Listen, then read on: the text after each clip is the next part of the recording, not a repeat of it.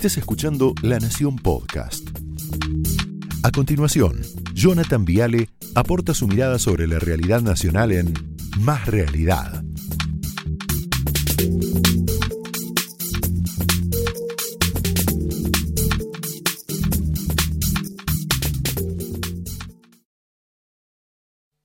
Bueno, buenas noches, bienvenidos oficialmente. Yo me acuerdo que el año pasado el señor presidente Alberto Fernández dijo algo así como, somos un gobierno de científicos, no deseos. Mirá. Tengo el orgullo de haber convocado al gobierno a numerosos científicos y científicas de Argentina. Somos un gobierno de científicos, no deseos. Un gobierno con la convicción de que el conocimiento es clave para las políticas públicas y para el desarrollo. Bueno, a ver, la pregunta es muy simple. Presidente, un científico, ¿se hubiera perdido la chance de contar con 13 millones de vacunas en el medio de una pandemia? Un científico, como dice usted, ¿se hubiera encaprichado con un laboratorio porque es americano? ¿Porque sí? Un científico hubiera resignado miles de vidas por una estúpida lucha de poder con un laboratorio como Pfizer. Entonces, con todo respeto, con todo respeto, este no parece ser un gobierno de científicos. Este es un gobierno que se muestra frívolo ante la muerte. Frívolo. Frívolo ante la muerte. Este, este, es un gobierno que desprecia el dolor que produce la muerte. La desprecia. Decía Santiago Cafiero, lo escuchaba, a nosotros los muertos por el COVID nos duelen. Para ellos son una oportunidad política. ¿En serio les duelen los muertos, de verdad? Entonces, jefe de gabinete, también con respeto, nos tiene que explicar muchas cosas. Primero, ¿por qué perdieron un año entero peleándose con Pfizer? Por una palabrita de morondanga, negligencia, qué sé yo. ¿Cuánto tardó el presidente en arreglar este problema de Pfizer? 24 horas. De ayer para hoy, pero literalmente. Ayer Vilma Ibarra escribió el decreto, hoy se publica, mañana se publica, 48 horas. ¿Cómo dejaron pasar tanto tiempo si esto se arreglaba con un DNU?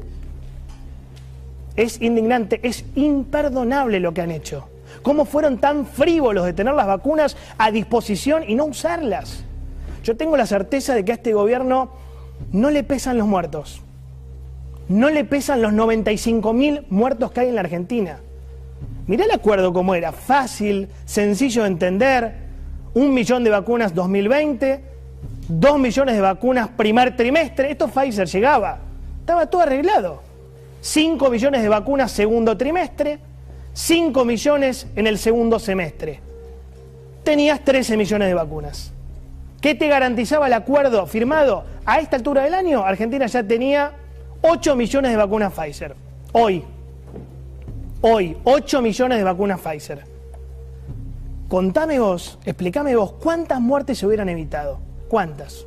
¿5.000, 8.000, 10.000, 12.000? No sé pero la excusa siempre era la misma. Vienen por los glaciares, vienen por las embajadas, vienen por las cataratas, vienen por las reservas del Banco Central. Escuchá lo que decían que Pfizer, el laboratorio, había pedido una serie de activos soberanos a la Argentina, no solo que tienen que ver con un acuerdo de negligencia, es decir, que no se hagan responsables por los efectos adversos de la vacuna, sino estaban pidiendo activos soberanos como embajadas, como edificios que tenían que ver con el gobierno. La reserva del Banco Central, Mauro, habían pedido también. Que, ni, un fondo buitre lograr cláusulas que sean para los dos, digamos, que no sean en desventaja para ninguno. Exacto, lo que dice el gobierno estamos en otra posición, ¿no? No estamos ante una desesperación de vacunas como sí, hemos tenido al principio, pero de todas maneras son conversaciones que nunca se dejaron, se discontinuaron, ¿no? ¿Colo? Sí, eh, eh, recién lo que decías, de hecho en Pfizer, eh, BlackRock es uno de los propietarios, ¿no? El, uno, el máximo fondo buitre que tiene hoy el mundo. ¿Y qué tiene que ver? ¿Qué tiene que ver? Mezclaban peras con manzanas. Y entonces, si los buitres de Pfizer venían por todo eso, ¿cómo puede ser que todo se arregló con un decreto de necesidad de urgencia? Ahora explícamelo. La más pura verdad es que la vicepresidenta le ordenó al presidente no acordar con Pfizer. Es la verdad. Muchachos, alguien tiene que decir la verdad de esto alguna vez en la historia. La más pura verdad es que Cristina Kirchner nunca quiso acordar con Pfizer. Primero por su amistad con Putin. Segundo, por su alianza con China. Tercero, por su infantil pelea ideológica con Estados Unidos. Y cuarto, porque uno de los dueños de Pfizer, como decía ahí la periodista, es el fondo BlackRock. Entonces la orden fue, bueno, evidentemente con Pfizer no arreglamos. Con Pfizer no. ¿Qué hizo el resto del mundo? A ver, 116 países acordaron con esta empresa. 116. ¿Se quedaron con Punta del Este? Creo que no. ¿Se quedaron con el Maracaná? Me parece que tampoco. Entonces al final todo se trató de un capricho ideológico, muchachos. No puede ser que en 24 horas viene Alberto y te lo con un DNU. Mientras tanto tuvimos casi 100.000 familias destruidas, ¿eh? No es joda esto. No es joda. Pero la frivolidad, yo te decía antes, ante el dolor, no es nueva. 2004, Cromañón, 194 muertos, vos te vas a acordar. Los Kirchner se quedan en Santa Cruz, no aparecen. 2012, tragedia de 11, 52 muertos. Durante una semana la presidenta no dijo nada, ni una palabra.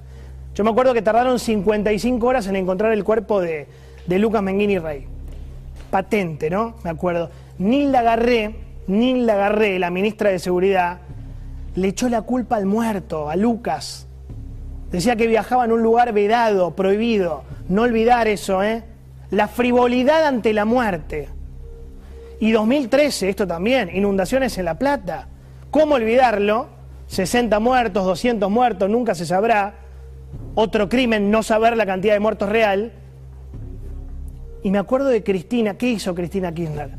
Va a la zona afectada y se pelea con los vecinos y les dice, no, yo cuando era muy chica, mi casa se inundó.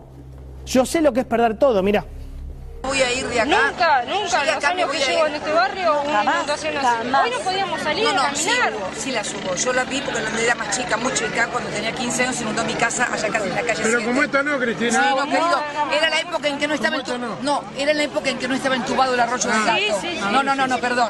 Hubo una época en este lugar donde el arroyo del gato, que hoy está entubado. Porque en el 2001 fue brava. No, no, no, pero, pero estaba entubado. Pero estaba, pero estaba, estaba entubado el arroyo del gato. Cuando se nos inundó a nosotros que llegó a la calle 7, no estaba entubado el arroyo del gato. A mi casa entró el agua y yo estoy casi de la calle 7. Por eso sé y por eso quise venir, porque sé lo que es tener el agua hasta acá, adentro de tu casa y perder todo. Nos tocó a nosotros cuando no estaba entubado el arroyo del gato. Mira, estaba el corcho escochimarro y mira vos. Esto es la frivolidad ante el dolor. La frivolidad ante el dolor. Esto es la frivolidad ante la muerte. Los vecinos sufriendo con sus casas inundadas y Cristina dice, yo sé lo que es perder todo. No, pará, dejá de hablar de vos una vez. Una vez en la vida dejá de decir yo, yo, yo. Nunca en la vida la vimos empatizar con el dolor ajeno. Y lo mismo pasa con este gobierno. Van 16 meses de pandemia, nunca pidieron perdón, nunca. No pidieron perdón por el robo de vacunas, no pidieron perdón por las demoras, no pidieron perdón por haber fundido, ¿cuánto? 41 mil pymes. Nunca se identificaron con el dolor que produjeron, nunca. Te muestro, y ya cierro la frivolidad, si querés, al palo ante el dolor ajeno. Mira esto. Facundo Moyano. No me convence el coronavirus, me parece una cosa psicosomática, te juro que lo dijo. Escucha. ¿Vacunado? No, no, tampoco me voy a vacunar. Por más que me toque, no me voy a vacunar. Es como que no, no, no, no, no le siento buen olor al, virus. Tengo una cuestión personal de credibilidad y un análisis profundo de, de, la pandemia en general y visión en el poder, cuestión geopolítica. Es, largo, pero no, no, no, no sé, no me convence. El coronavirus directamente. Tuve dos veces coronavirus sin ningún síntoma, me parece que es una cosa muy psicosomática y muy rara. Eh, analizando la geopolítica tampoco llego a conclusiones eh, acertadas o precisas. Así que no, no, no, me voy a Como una desconfianza, bien. Bueno. Ni, ni, ni, con las Sputnik ni con ninguna. La frivolidad, ¿no? Esto es la frivolidad. Adivina cómo votó ayer Facundo Moyano. Vas a adivinar. Votó en contra de traer las vacunas de Pfizer. Seguramente para Facundo Moyano las 95.000 muertes fueron porque, no sé, la gente psicomatizó demasiado. Bueno, ahí tenés la representación más gráfica, más acabada de la frivolidad ante la muerte, ante el dolor de la gente.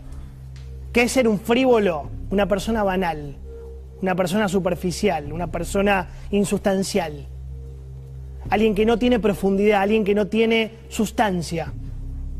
Esas personas que van por la vida como livianamente, sin mirar al otro, el dolor, La gente que está desgarrada del dolor en la Argentina, que no puede más del, dolor.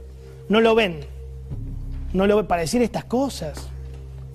Evidentemente muchos no son científicos, son frívolos. Y el problema es que nos jodemos todos. Opiniones libres, hechos sagrados, bienvenidos. Esto fue Más Realidad, un podcast exclusivo de La Nación.